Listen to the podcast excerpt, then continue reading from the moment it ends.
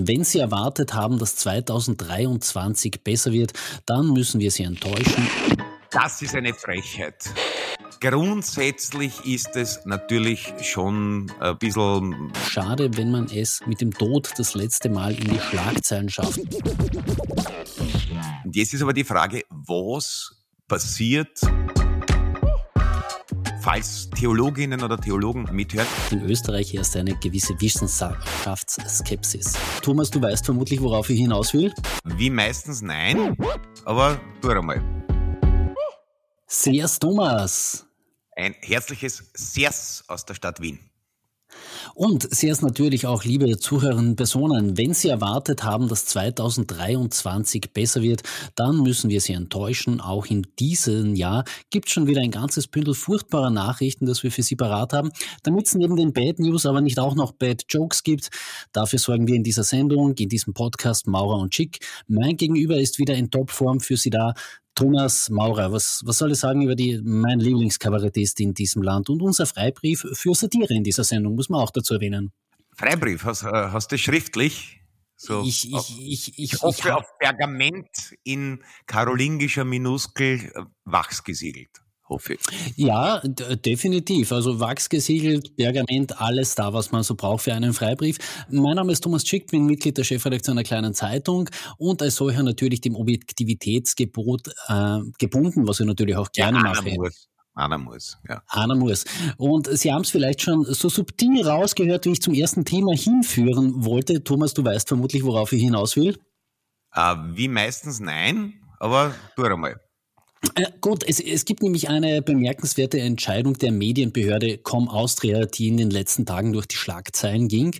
Da wurde nämlich entschieden, dass Servus TV mit der Sendung Der Wegscheider in fünf Fällen gegen das Objektivitätsgebot des audiovisuellen Mediendienstegesetzes verstoßen hat. Zum Beispiel behauptete der Intendant von Servus TV, Ferdinand Wegscheider, fälschlicherweise, dass man keine Ahnung habe, ob die Covid-Impfung wirke, oder er behauptete zum Beispiel auch, dass das Pferdeentwurmungsmittel Ivermectin auch erfolgreich gegen Covid-19 Anwendung finde. Die Entscheidung ist jetzt übrigens noch nicht rechtskräftig aussagekräftig, aber wenn das der Fall ist, dann wird man auch in den drei aufeinanderfolgenden Sendungen einen entsprechenden Hinweis einblenden und verlesen müssen. Das ist eine bemerkenswerte Entscheidung, finde ich. Äh, doch tendenziell, ich meine, ähm, es gab ja quasi eine Vorentscheidung in der Richtung, als der HC Strache noch, ich glaube, er hat äh, von irgendeiner grünen Politikerin ein Foto montiert und ihr eine Aussage unterschoben, die halt definitiv nicht von ihr war und äh, hat dann drunter also später, glaube ich, Satire äh, dazu geschrieben. Und da wurde auch schon erkannt, dass nur, wenn man sagt, es ist Satire, es noch keine ist. Also handwerklich, ästhetisch schaut es noch einmal anders aus, also dass das, was der Herr Wegscheider ist unter professionellen äh, macht, unter professionellen Gesichtspunkten ist keine Satire ist, weil da irgendwie auch ein humoristischer Funke doch zumindest begleitend auftreten müsste äh, oder ein bisschen handwerkliches Verständnis für ähm, satirische Aufbereitung von Texten. Das war vorher schon klar, dass das ähm, Verbreiten von ungefilterten Blödsinn nicht dadurch geschützt ist, was man sagt, Satire. Ähm, halte ich für eine zwar naheliegende äh, Erkenntnis, aber eine, wo es doch gut ist, wenn das vielleicht einmal irgendwo betoniert wird. Habt ihr da als ähm, Kabarettisten eigentlich Gehör gehabt in diesem Verfahren und gesagt, na bitte, der Wegscheider, bei uns soll er nicht sein? Uh, mir hat niemand angegriffen. Ich müsste einen äh, Rundruf unter die Kollegen starten. Aber ich glaube, es ist jetzt eher äh, gar nicht drum gegangen, ob der Herr Wegscheider von irgendeiner Talenteagentur außerhalb des Red Bull Medienhauses äh, als Satiriker ins Portfolio aufgenommen werden würde, sondern eben eher darum, dass da halt einfach irgendwelche Querdenker Stehsatzweisheiten ausposaunt wurden und man halt gedacht hat, mit einem so einem Gesicht äh, kennzeichnet man das als Satire und das scheint nicht gelungen zu sein. Jetzt, wenn uns alle Leute wutende E-Mails schreiben, weil du gesagt hast, so als Gesicht in einem Podcast. Aber ähm, falls Sie es noch nicht gesehen haben, die Sendung Der Wegscheider, ähm, es entgeht Ihnen nichts und einfach nur mal drüber grinsen, wenn man äh, Fake News verbreitet, ist offenbar jetzt doch nicht ausreichend, um als Satire zu gelten in diesem Land. Das ist die ja, also ich kann nur sagen, ich habe mir es natürlich aus professionellem Interesse ein paar Mal gestartet. Ich bin aber, glaube ich, nie durch eine ganze Sendung gekommen, weil mir vorher der Geduldsfaden gerissen ist. Und ich glaube, ein oder zweimal habe ich auch daneben was gegessen und das ist nicht gegangen. Na, endlich eine Nachricht mit einer Frau. Aber was für eine? Kommen wir zu Zahlungen, die definitiv günstiger werden. Die kommunistisch-sozialistisch-grüne Stadtregierung unter Bürgermeisterin LKK in Graz hat auch Vorsätze für das neue Jahr gefasst. Und zwar einer dieser Vorsätze heißt Verkehrswende. Beim Parken können künftig Besitzern von Brummern ordentlich mehr und intensiver zur Kasse gebeten werden. Nach deutschem Vorbild überlegt man sich nämlich, den Lenkern von schweren und überlangen Pkw beim Parken auf der Straße künftig äh, einfach eine teureres Parkgenehmigung, also ein teureres Parkticket, eine Parkgenehmigung zu verrechnen. Ähm, ist ein interessanter Ansatz oder äh, würde dich das auch treffen mit deinem, vermut Bentley oder was du so fährst? Uh, nein, der, der Bentley uh, ist im Service, weil der Aschenbecher voll war. Ähm, nein, die, also ich habe derzeit, ich hab, wollte eigentlich dazwischen kein Auto, dann habe ich aber jetzt von meinem Vater eines geerbt und das werde ich aus Sentimentalität auftragen.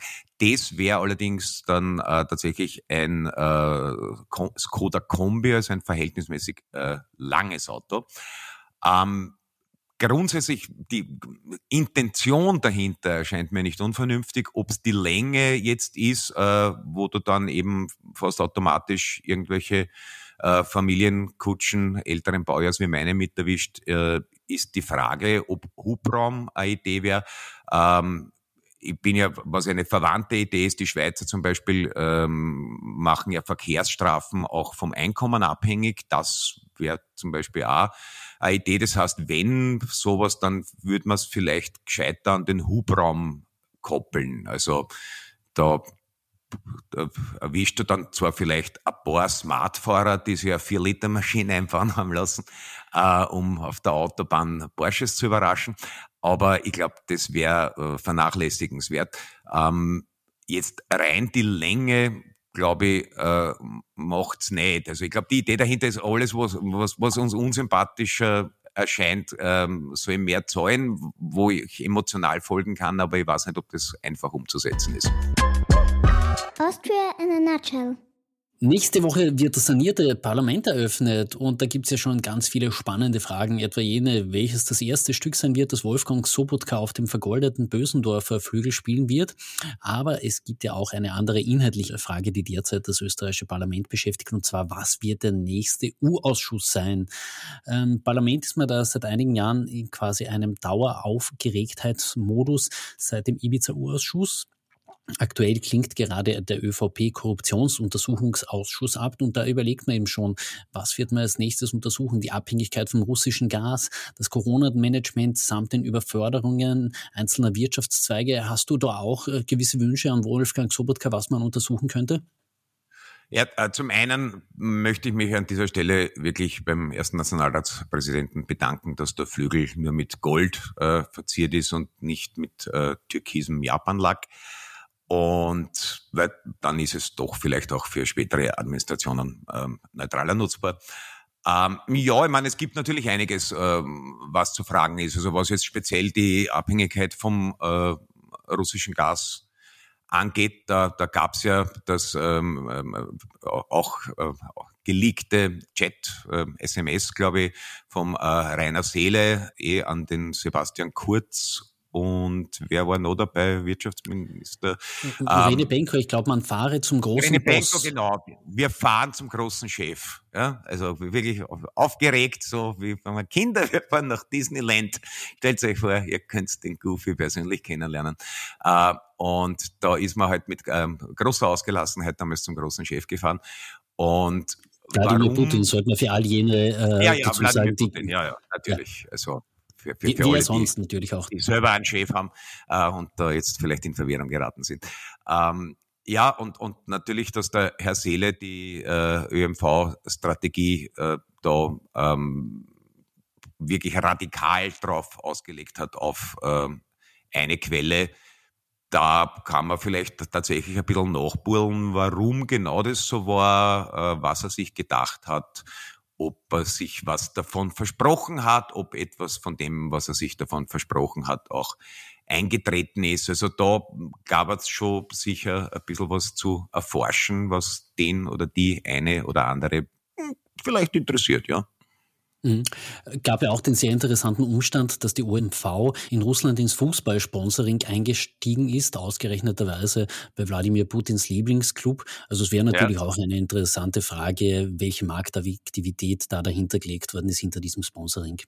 Ja, ich bin, ich bin mir nicht ganz sicher, äh, ob das jetzt zum Beispiel den Geschäftstätigkeiten unmittelbar im Absatzmarkt Russland gedient hat, aber es hat sicher für gute Stimmung beim großen Chef gesorgt. So viel kann man, glaube ich, auch ohne U-Ausschuss sagen. Na, das Jahr fängt ja gut an. Thomas, wollen wir was aus unserem persönlichen Leben kurz in diesen Podcast einbringen? Um Gottes Himmels Willen. Na gut. Der, der, der Zuschauer hat ein Anrecht, der Zuhörer sogar. Ja. Äh, genau. Äh, wir beide haben nicht nur so sexy tiefe Stimmen, sondern wir laborieren beide gerade noch äh, ein wenig an unseren ausklingenden Erkältungen bzw. grippalen Infekten. Und da kommt eine Meldung aus der Med-Uni Innsbruck daher, die eigentlich entsetzend ist oder zu Entsetzen äh, verleitet. Da wurde nämlich herausgefunden, dass es keinen Männerschnupfen gibt. Das Männer, ist eine Frechheit. Ja. Ja, das ist, das, das, das, das, das, das habe ich, äh, also ich, ich, ich versuche die Nachrichten einigermaßen abgeklärt zu konsumieren und mich nicht in einem Zustand permanenter Erregung äh, zu befinden, wenn ich äh, über die Zustände der Welt erfahre. Aber das habe ich doch als persönlichen Angriff auf mich äh, selbst genommen. Ich bin sonst, ich bin ein harter Hund, ja, also äh, Ziegelsteine an den Kopf, Schusswunden, das stecke alles weg. Aber äh, ein grippaler Infekt mit diesen wirklich Gliederschmerzen und äh, diesem äh, Ganzkörperweh, möchte ich sagen. Also so, äh, Wilhelm Busch hat einmal das Haarweh nach dem Kater erfunden. Äh, es ist tatsächlich das äh, Porenweh wahrscheinlich. Äh, das ist äh, eine unerhörte Heimsuchung und äh, ganz augenscheinlich, zumindest nach meinen privaten statistischen Erhebungen, leiden Frauen darunter nicht annähernd so. Und bevor das nicht wirklich noch einmal in einem gigantischen Umfang mit äh, Millionen äh, Testteilnehmern unter exakter Berücksichtigung von ansonstigen Gesundheitszustand, Einkommen, Bildungsschicht und so weiter. Also ich weigere mich, ich bin sonst kein Wissenschaftsskeptiker, aber ich, ich weigere mich, diese Studie in dieser Form zur Kenntnis zu nehmen. Ich glaube, da braucht da braucht's wirklich mehr Forschung. Mhm. Praktischerweise gibt es auch zu deinem letzten Satz eine aktuelle Studie, die hat nämlich Unterrichts- und Wissenschaftsminister Martin Polaschek veröffentlicht. Da wurde klar gesagt, in Österreich herrscht eine gewisse Wissenschaftsskepsis. Äh, es, es führt einfach eins zum anderen, oder? Ja, ähm, aber wie gesagt, ich weiß nicht, ob sich das bereits auf die Betreiber dieser Studie äh, niedergeschlagen hat. Grundsätzlich ist es natürlich äh, schon äh, ein bisschen traditionelles Volksgut, dass man sich tendenziell von irgendwelche Dioptrien Heinzes, die was in ihrem Leben noch nie einen Schornstein in der Hand gehabt haben, geschweige denn ein Getriebe ausbaut, irgendwas sagen lässt. Also ich glaube, diese, diese Grundtendenz gehört ein bisschen zu Österreich wie Servus TV und Andreas Cavalier.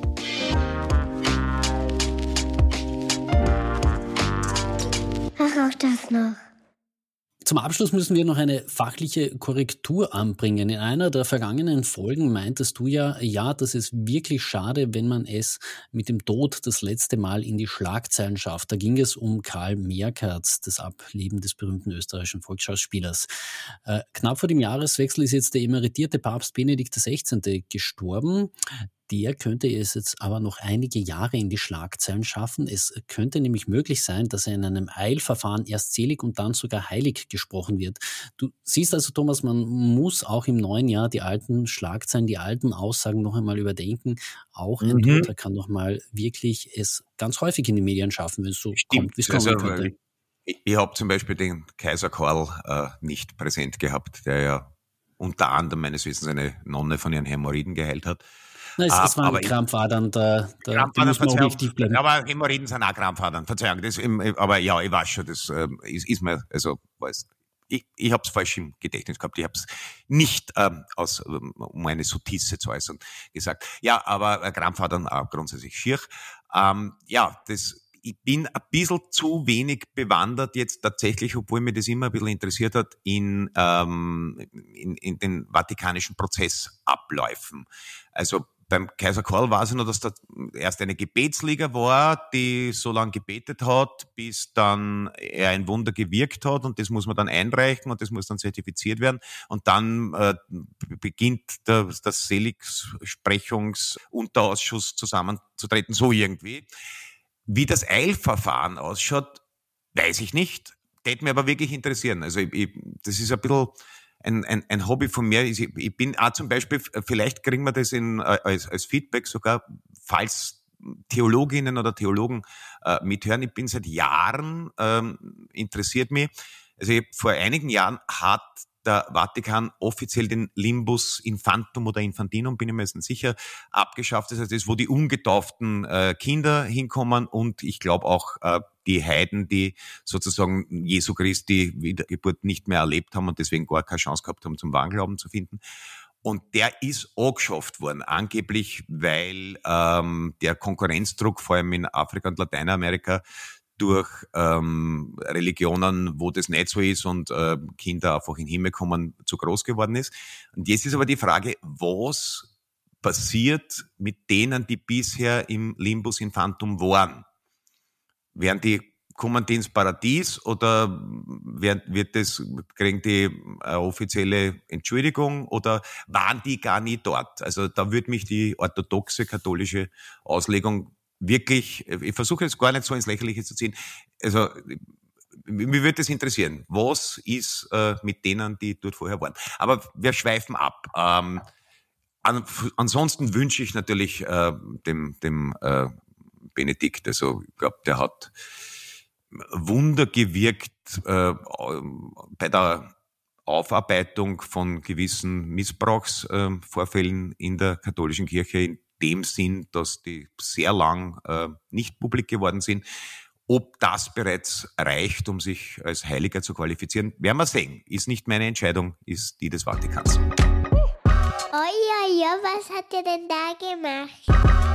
Kommen wir zum nächsten großen Medienbetrieb, der jetzt äh, einen Rückschlag einstecken hat müssen. Und zwar gibt es eine Entscheidung des Europäischen Datenschutzausschusses. Der hat nämlich entschieden, dass Meta, also der Mutterkonzern von Facebook, Instagram und WhatsApp, in der EU keine personenbezogenen Daten mehr für Werbung verwenden darf. Es gibt auch eine Strafe gegen diese Organisation. Insgesamt wird man da von seitens Meta 390 90 Millionen Euro Strafe zahlen müssen. Formal muss das der irische Ableger von Meta machen. Ähm, bereichert das jetzt vielleicht schon unmittelbar dein Leben, dass du merkst, ja, schaut, jetzt kriege ich keine Werbungen mehr eingespielt, jetzt bekomme ich gleich wieder echte Menschen eingespielt in meinen Facebook- und Instagram-Streams? Naja, so, so schnell, dass da gleich echte Menschen eingespielt werden, wird schon nicht gehen. Aber man muss sagen, das äh, ist ja auf Initiative von Max Schrems passiert, einem äh, österreichischen äh, IT- Einzelkämpfer, wo ich finde, das äh, wäre einfach ein besserer Grund für ein bisschen patriotischen Stolz, als wenn wieder irgendeiner von die unsrigen ein bisschen schneller Skifahrt wie wer anderer. Also der Herr Schrems äh, ist da ja in den letzten Jahren wirklich mit einer äh, kreuzritterhaften Entschlossenheit gegen diese Multimedia, äh, neue Medienmonstrositäten äh, ins Feld gezogen.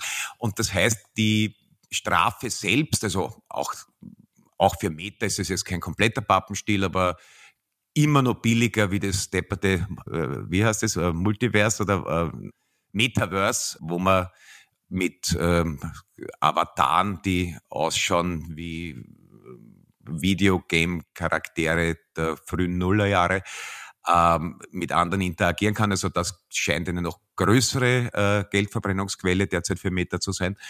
Aber was es ausmacht, ist, dass natürlich, wenn in Zukunft du tatsächlich explizit zustimmen musst, ich will, dass meine Daten an irgendwelche Datenhändler verkauft werden, damit ich Zielgruppen auf mich zugeschnittene Werbung bekomme, dann äh, werden das vielleicht weniger Menschen machen. Ich möchte nicht ausschließen, dass es welche gibt, die das wollen, aber ich glaube, die Regel ist es nicht und das wird natürlich das Marktkonzept von Facebook ordentlich durcheinander wühlen. Und nachdem Facebook ein Konzern ist, der unter anderem ein paar äh, Bürgerkriege auf dem Konto hat, unter anderem in Myanmar, wo man einfach, weil das so viele schöne Klicks ergeben hat, ohne irgendeine Reaktion gewartet hat, bis dann Blut und Bomben äh, umeinander geflogen sind.